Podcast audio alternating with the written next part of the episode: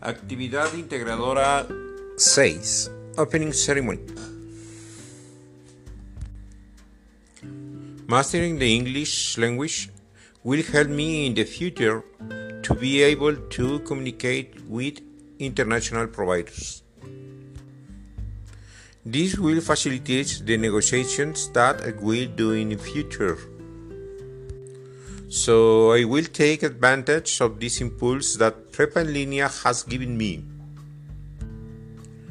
I will continue with the study and practice until I master the English language. Thank you for the support and time you have given us, tutors and advisors. I wish you the best of the life.